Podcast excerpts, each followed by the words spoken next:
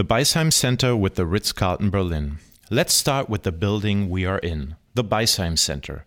The building complex of the Beisheim Center is clearly marked by our hotel, the Ritz Carlton Berlin, with its 70 meter high tower, which houses a total of 303 hotel rooms, as well as the POTS restaurant, the Curtain Club, and fragrances bars. Another place to spend some time is the lounge, located directly behind the opulent marble staircase in the lobby. The Beisheim Center was completed in 2004 as the last large prime site at Potsdamer Platz. In January 2004, we opened our hotel doors to the guest for the first time. Otto Beisheim was the founder of the Metro Group and one of the most successful entrepreneurs in the world.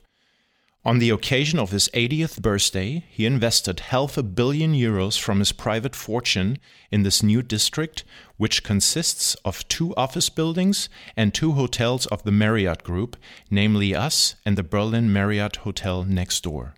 On the upper floors of our building are the 14 luxurious tower apartments with attached hotel services. The architects Hilmer, Sattler, and Albrecht designed the building.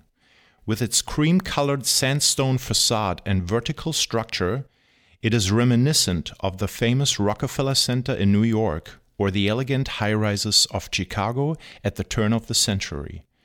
In 2019, a renovation was completed for 40 million euros, which also brought the Art Deco style into the interior and today forms a harmonious unit with the listed exterior facade.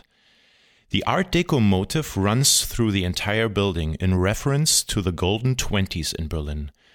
Another motif is the heritage of Berlin as a film location. It is no wonder, then, that our guests feel like international stars as soon as they enter the hotel.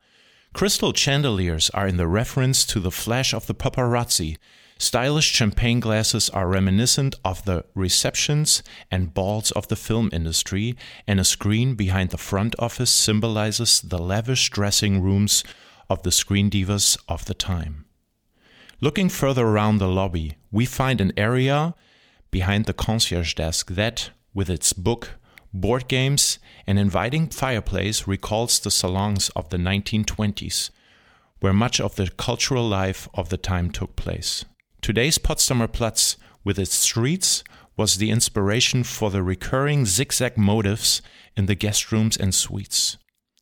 These can be found on tables, cushions, sheets, and drawers, as well as table legs and carpets, and reflect a bird's eye view of Potsdamer Platz.